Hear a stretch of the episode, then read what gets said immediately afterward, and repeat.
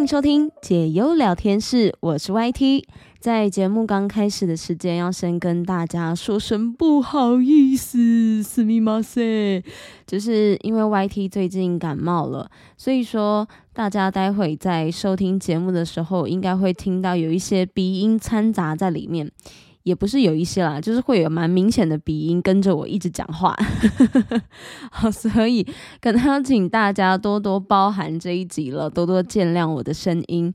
那可能是因为最近也要入秋了吧，所以那个什么 A 型流感吗？还是什么流感变得很严重啊？但是我没有得流感了，我就是普通的感冒，只是说身边有不少朋友真的都中标，就是中了那个什么流感的，所以也想要再一次呼吁提醒大家，真的要好好的多保护好自己的健康，小心不要感冒了，不然真的是哇有够难受的，那个鼻涕啊、水饺啊包的，啊真的，如果我现在是卖那个。呃，包鼻涕水饺的厂商，我应该已经财富自由了吧？好恶心啊！自己讲自己觉得很恶心。好，总而言之呢，希望大家身体都可以健健康康的。然后在这一集开始要闲聊的时候，也想要来问问大家，各位好听友们，你们的手机是使用哪一个厂牌的呢？诶，我没有要占厂牌的意思哦，只是说单纯很好奇，因为九月十三号凌晨的时候，一年一度的苹果发表会出来了嘛。由于我自己是苹果手机的常年使用者，所以我对于这一次的发表会，其实我是蛮期待的。但你们知道，期待越高，失落的感觉就容易。变得更重。先来分享一下我自己的状况好了。我是在 iPhone 出到第五代那个时候开始入坑苹果手机的。那个时候我是买 iPhone 五 S，我是从 HTC 转换到 iPhone，哇！有没有一种感觉？我好久没有听到 HTC 这个厂牌了。诶，他还好吗？我刚刚我刚刚差点问说他还在吗？哇，超不礼貌的。好，他还在，他还在。只是说真的很久没有听到 HTC。然后在更之前，我是使用三星的手机。其实一路使用下来，我觉得不管是三星还是 HTC，那个时候用起来都感觉蛮耐操的，使用上也没有什么太大的问题。毕竟十几年前那个时代的手机，嗯。真的也不要用太过苛刻的眼光，而我会突然想要换 iPhone，好像是因为被朋友说服吧，就说 iPhone 的 iOS 系统很好上手啊，然后东西也跑很快啊，等等的。但我觉得最主要的诱因应该是因为 iPhone 五 S 的外形真的是很吸引那个时候的我，所以我当下就是毅然决然想说好，我就尝试看看。结果真的是不用还好，一用还真的是回不去了。我是说我自己啦，因为 iPhone 的 iOS 系统，我自己觉得比起安卓手机，真的相较之下是比较简单的。我好像才花不到三天就完全习惯这个系统的操作模式。但是我不知道其他使用 iPhone 手机的听友有没有一个跟我一样的问题，就是当你要使用安卓手机的时候，会看起来有一点呆呆笨笨的，可能找个东西。或者是什么城市设定都要花一点时间，好好像自己从来没有用过安卓系统的手机一样。因为我爸妈他们是使用三星的手机，但有时候他们可能会有什么设定要调整啊，或者是一些问题会问我。天哪！其实他们问我的时候呢，我也是跟他们一样的无助，但还是会帮他们找到解决的办法啦。就只是只好慢慢的摸索这样子。不过我要强调，我不是苹果的脑。残粉，应该说我只是使用苹果手机的爱好所以单纯很好奇大家对于这一次 iPhone 十五发表会的看法。因为就连我都觉得这一次发表会出来看完之后，真的有一种嗯在。挤牙膏的感觉，有些人可能不知道什么是挤牙膏，那来跟大家分享一下这个意思。挤牙膏的意思就是每一代的效能都差不多，在每一次只进步那么一些些。不过因为很多人可能跟我一样，就是喜欢 iOS 的这个系统啊，这个就是苹果的特色嘛，所以你也无可奈何。对，就是抱怨归抱怨，但还是会继续消费。主要是因为喜欢它的软体使用方式啦，但难免。还是会希望它真的是可以好好的在每一次的硬体上做一个有感的升级，好吗？不然要买下手，真的也是蛮需要带一些信念在里面的。我目前是只有手机和耳机是同一个厂牌，其他像是笔电，我就是使用微软系统比较上手。所以其实我主要还是看自己比较适合哪一种软体和硬体的设备，觉得哪一种用的比较上手啦。但如果苹果在这样继续挤牙膏下去的话，哎，我是真的会跳槽哦。因为最近是真的有在考虑想要换摄影功能。和画素更好的手机，就不论它是什么厂牌，只要它很好用，我真心觉得都可以给它一个机会。不过现阶段应该还是会先等看看大家使用 iPhone 十五之后的心得感想吧，因为还没有正式开卖嘛，所以说就是先等看看第一批使用 iPhone 十五的使用者们他们的心得感想。如果我之后真的真的有换的话，我也会再来跟大家分享的。当然，听友们。你们如果有觉得神好用、CP 值也很高的手机，欢迎推荐分享，说不定我有跳槽成功，就是因为你你的这一个推荐了。接下来要进入到本集的第一个话题了。现在是九月嘛，在这个月的二十九号，就是会迎来中秋节。台彩也宣布了中秋的加码奖金高达了六点六亿元，其中大乐透在九月十二日的时候加开了一百组的一百万元，威力彩则是头奖奖金累计金额激动加码两亿元，哎，真的都是亿级的起跳，哎，让不少民众决定要来购买试试手气。然后在这个时候，有一位台彩的业代也转述了一个故事。他说呢，就是有一个民众啊，当时买了大乐透，然后他把投注的号码记在了台湾彩券的 App。后来号码出炉之后呢，他用 App 兑奖，结果发现了自己中了头奖一亿元。哇，要是我的话，应该会开心到一个礼拜都不睡觉吧。反正也不用担心要不要上班的问题，对不对？然后这个民众就是很开心的，立刻翻找彩券，但是他怎么找也找不到。后来细问之。他才知道原来是家里的义工把彩券当垃圾给丢掉了。天呐，真的是天呐！好，这时中奖者当然就是秉持着永不放弃、我要发财的精神。为了要找回彩券哦，他还雇人以及租了挖土机等等的机器，在垃圾场里面挖呀挖呀挖。结果费时费力到最后，他总共是砸了两百万元，就是为了要找人去找嘛，然后还要租挖土机啊，哇，这些 Lily Coco 设备呢，还有人呐，他总共是花了两百万，也就。就是说，如果他今天真的是没有找到这两百万，真的就是喷出去嘞，就直接没有了。那如果你有找到的话，那当然一亿元嘛，对他来说就是零钱。但是最后的结果是。还是没有找到彩券，哇，很像是一道雷直接劈下来，然后劈在他身上。就是动画里面，就是闪电如果劈到人的话，整个人不是就黑黑的吗？然后那个骨头就是会呈现白色在里面那样子，就是那个画面，大家自行想象一下可爱的画面，诶，是可爱的，不是恐怖的。哎，真的是内心会很伤心，很伤心。那事实上呢，过去在云林也有一名男子宣称家人中了头奖六百万，不过却弄弄丢了彩券。当时他紧急报案，还回到了彩券行，希望能够找出监视器来佐证哦。但是台彩回应，的确有些接获民众反映这件事情，除了告知只能交由警方来侦办之外，依照台彩兑奖的办法，一律都是认券不认人的，而且你是要有实体的纸本，就算真的能够百分之百的佐证是由这名男子来购买中奖的彩券，但如果你今天就是找不到纸本，你就是无法兑领这一些钱，哇！所以说，如果大家你在今年的中秋节前夕想要趁机来发大财一下，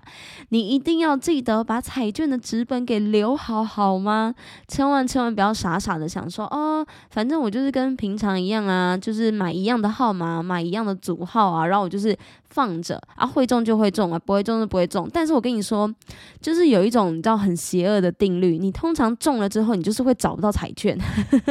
哪怕是两百块，也会找的你真的是心急如焚，好吗？所以各位。这种财券啊、发财的东西真的是要放好，而且如果你呃很有把握的话，你就把它收到你的钱包里面。但如果没有中也没有关系啦，就是当做做公益一样，把那一些钱花出去，当做做善事，然后积一些功德这样子。这件事情也是想要跟大家分享，在这个中秋节前夕有很多发大财的机会，大家可以把握看看。然后也别忘了把这一些发大财的纸本给收好，小心到时候找不到，真的是会欲哭无泪哦。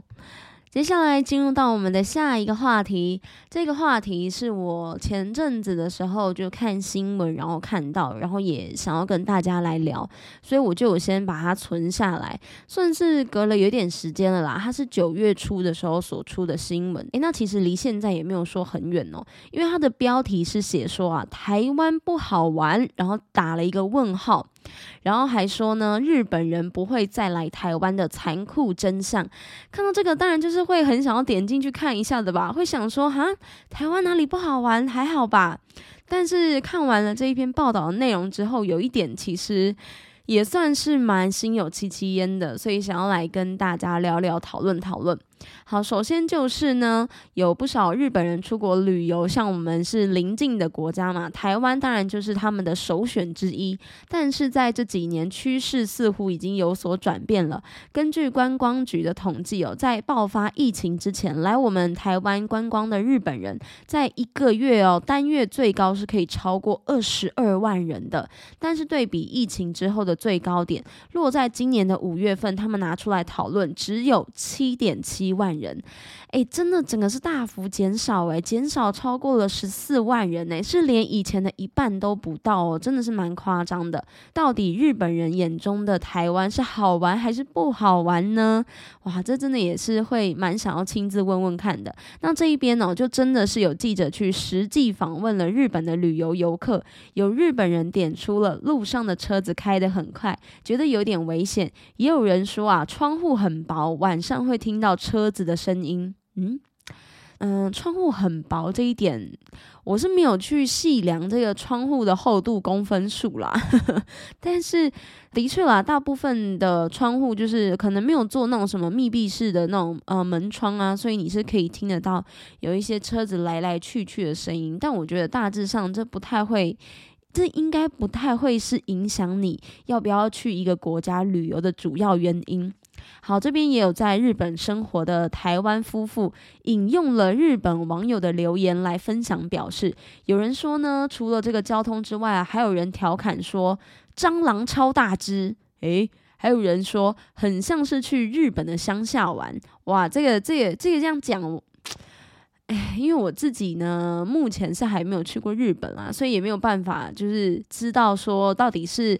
谁家的蟑螂比较大只？但是说很像是去日本的乡下玩，应该也不至于吧？台湾很发达地方是非常繁荣的呢。好，这边还有看到，甚至有人说啊，街上很臭啊，或者是说在台湾玩没有比较便宜。那贴文一出呢，当然除了很多网友讨论之外啊，也有不少我们自己的台湾人是直呼说，台湾的饭店真的超级贵。哇，有台湾人说花同样的钱宁愿去日本玩，也有人指出这个跟日币贬值有很大的关系。那么去日本旅游的台湾人也透露了，他们说呢，日本人来台湾最常抱怨的就是住宿了，因为一般民宿的品质呢可能会比较参差不齐，环境或者是设备呢并没有说到非常的好这样子。那当然，除了一些国人跟外国人的看法，也要来听听达人的看法。有旅游达人分析喽，台湾物价让日本人在感受上已经没有钱被放大的感觉。因为以前日本人可能到我们台湾来旅游的时候，他们会有一种哦大手大脚的花钱，比较不用去担心说，嗯，我买东西可能还要去计较一些小钱这样子。那有一名航空公司的杂志总编辑也指出了，在台北夜市看到的东西，其实。实就跟你在垦丁夜市看到的东西是一模一样的。所以说，台湾在软实力跟文化这一块变得太同质性了，已经没有办法成为一大特色。那随着台湾的物价高涨，再加上各个旅游的景点文化同质性高，因为如果你去台北，跟你去垦丁的性质都是一样的，那就没有一个吸引人家的地方特色了。所以说，在各国抢观光客的情况下，恐怕也会相对的缺乏了竞争能力。这样子，好，以上就是这一篇报道了，关于这个台湾不好玩打了一个问号的报道内容，也来跟大家做一个分享还有讨论。说实在，我看完这一篇的新闻内容，我是觉得蛮感慨的，就想说啊，以前真的有很多外国的观光客啊，不管是日本人呐、韩国啊，甚至是可能对岸的人呢，都很喜欢来台湾旅游。虽然我不是旅游业者啦，我也不是从事旅游业，但我好像也可以明显的感觉到。近几年来，在台湾的一些外国旅游客真的有大幅减少的感觉。因为以前你可能走在路上，你就会很常遇到一些旅游台湾的人呢，或者是来台湾游学的人。反正就是以前你会感觉很多，然后也很常看到一些新闻在报道。但近几年，你反而会比较常看到的是说，诶，哪一国的旅游客呢来台湾的人数又减少了多少？就很常，反而会是比较常看到这样子的新闻标题。或者是新闻内容，当然我知道有些新闻内容，嗯，也是会需要我们自己乐听人去查证跟分析的。但是如果这个东西都已经成了一个铁铮铮的事实，你也不能够去说什么，就是好像也只能接受这一件事。嗯，也希望说台湾可以做出一些什么不太一样的变化，来再次去吸引这一些外国的游客回国这样子。但是我要说，真的有一点。前面有说到有一个我蛮有共鸣吗？或者是也无法反驳的，就是台湾的住宿。我真的觉得台湾的住宿算偏贵，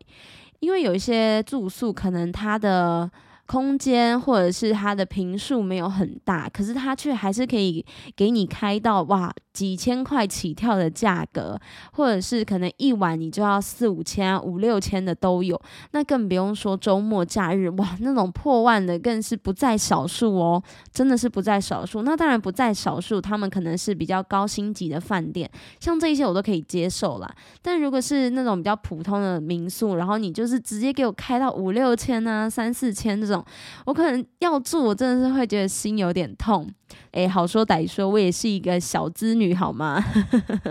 所以每一次要旅游，然后找住宿的时候，真的会是一个很大的一个苦恼点，会想说啊，好像真的很难花下去呢。所以在住宿这一面呢，我是真的嗯觉得蛮认同的啦，但这一点也不知道可以怎么样子去改善它。但是我觉得台湾的大部分，你就是不要租那种什么一天可能呃几百块的民宿，那可能会比较缺乏管理或者是整理，所以在环境啊或设备上会比较堪忧。不过如果你是住那一种，就是可能两三千一天一个晚上的话，那个品质我觉得以台湾的民宿业者来说。大家都还算是蛮善良的，都还是会给予蛮好的设备啊，或者是环境也都会把它打理的很好，所以也不能够以偏概全说台湾的民宿就是都不好，而是说如果你真的要找一些 CP 值比较高的，真的是会需要你花比较多的时间，不断的查资料，还有不断的比价。OK，嗯，比价这种东西呢，我觉得不管是在住宿方面啊，那你出去玩呢，你出去旅游啊，你出去任何地方，真的都是要多看看。才能够找到一个比较适合你，然后你也喜欢的。因为有些时候呢，我自己觉得住宿的金额，或者是你出去玩的金额，如果有一个你没有抓好，哇，那真的是会影响到一整个旅游的行程。可能我比较吹毛求疵吧，我会觉得哦，每一个东西呢，我都希望它是可以符合我的需求。那如果有一个可能比较。呃，没有达到我的标准，或者是我觉得还好，我就会觉得啊，这次旅游好像感觉好像少了那么一点什么，有那么一点没有很满足。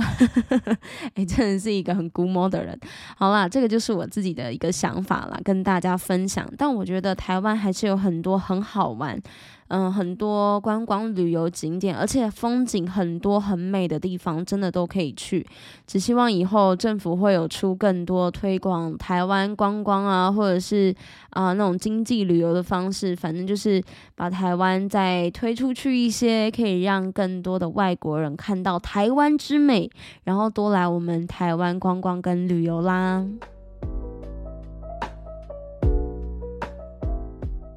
欢迎来到本节目的经典话题解忧时间，我们一起来听一下这一位听友的投稿内容吧。这一名听友说，有一件事情我不知道我的想法对不对。哦，所以说是想要来看看我们的观念跟看法喽。他说：“我觉得这个有讨论的空间，可以提供给大家一起来讨论。就是我明白每一个人的家庭生态本来都不同，做子女的有时候比较没办法改变整个家庭的生态，或许这就是命运吧。”不过，有的人出生在比较复杂的家庭，比如说他的父母就是当黑道的，但是子女只想要活得很单纯，甚至不想要跟黑道有任何的关系。这个子女经常跟朋友们聊天的时候，聊到家庭时，就会常常抱怨自己家庭里的不是。当他的朋友受不了他对自己家庭的抱怨，就说了一段话。这一段话是说，不管自己的父母做的有多差劲，那都是他们的事情。不过有一点很重要的是，你必须要活出自己的核心才可以。当我看到他的朋友讲了这一段话后，觉得蛮有道理的。因为就算整个家庭都没有办法改变整个生态好了，你自己也要活出一个生命的核心，这才是最重要的。不过我的想法是。假设这一名子女一直找朋友抱怨自己家庭里面的不是，对自己和朋友根本没有好处和意义啊！因为别人根本不想要知道你对家庭的任何看法，或者是对彼此不好的地方。以上的看法，各位觉得呢？哦，这个是关于这名听友，应该是说他身边刚好就是有朋友是属于黑道家庭的背景。或许他对于这个没有什么崇尚啊，或者是也不想要走类似这样的道路，但是他又没有办法去改变他的背景，所以说他会借由抱怨的方式来舒压他的情绪。那我们先来分享一下解忧小编的看法。小编的看法是比较偏向于给这一位听友所说的那一位朋友一些建议，就是那一位拥有家庭黑道背景的这个朋友的建议，主要是希望可以给予那。个不断抱怨的朋友一些话语。小编说，一个人的出生并不能够完全定义这一个人，就像是五月天的阿信啊、魏如云以及九一一的春风一样，他们都是来自黑道的背景家庭，但他们用音乐找到了自己的人生道路，并且得到了大家的喜爱。只要你拥有一颗善良的心，你就能够找到属于你自己的道路。无论今天你的背景如何，有一颗纯净的心和善良的坚持，都可以改变你的生活和周围的世界。虽然你可能会面临来自社会的压力和恐惧，因为别人很有可能会对你有所不安，或者是不信任的感觉，甚至给你贴上了负面的标签。但是正因为如此，你更需要去改变别人对你的看法。你可以用你自己的行动来证明，即使今天是出自于黑道的家庭，也可以过上正常健康的生活。不要让外界的眼光去影响自己。我们都知道，一个人的出生是不能够选择的，但是未来的路是可以由自己决定，去走出属于自己的道路。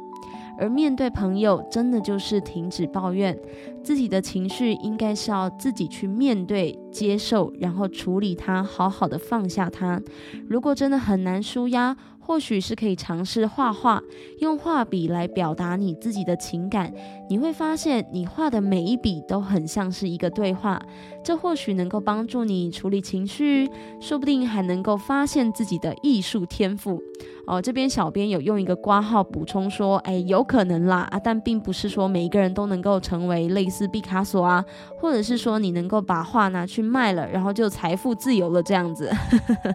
总而言之，要学会接受那一些你本身就无法改变的事实，虽然这是需要时间的，但是你会发现释放过去的包袱是实现内在平静的一部分。未来，当你真的改变了，你成功了，你的故事就能够告诉大家，是你成功改变了命运，会让更多人知道，即使你今天在复杂的环境中长大，你依然是可以找到出口，因为这个就是你的力量，也是你给世界的一个礼物。以上是来自解忧小编的一些建议和看法，是给予这一位拥有。黑道家庭背景的朋友，那我自己呢想说，好，这个小编已经给予这一位朋友这样的建议了，我自己也给一下这个听友投稿听友建议，因为其实投稿听友主要应该是想要知道说，嗯，这个人一直找朋友抱怨自己家庭的不是，对于自己跟朋友是没有好处跟意义的，因为可能其他人听了听归听，但他们自己并没有身处在那样的环境那样的情。境之下，他们可能对于你的呃生活背景、你的成长背景，他们是不 care 的，就是 who cares？他们可能是这样想的。因为说真的，在这个世界上，没有谁能够去真正同理谁的悲伤，因为你不可能完完全全的再去走一遍对方走过的那个路。就算你们可能你们的生活背景很相似，好了，但你也没有办法能够完完全全的去。活过另外一个人所活过的样子，你没有办法真的去同理过那一个人所有的感受，你只能够设身处地的去为那一个人着想。这也是为什么。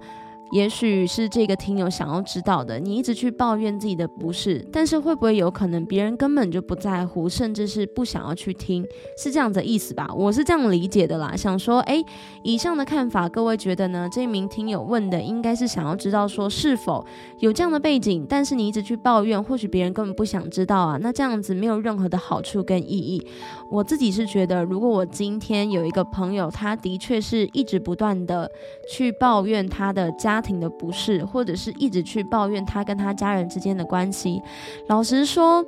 我也会有不想听的时候，肯定是会有的吧。因为毕竟我是，我只是你朋友，我不是你的，可能。我不是你的导师，然后我也不是你的爸妈，我也不是你的兄弟姐妹，我没有义务一定要去听你分享这一些负面的情绪来影响到我自己。但是今天因为身为你的朋友，所以我可以去听你分享，我可以去开导你，我可以去跟你分享我听完你的这一些话之后的看法。但这不能是一个常态，它不能是一个 always 发生的事情。也就是说，一次、两次、三次，嗯，最多可能四次、五次、六次。好啦，蛮多次的，我人好好啊，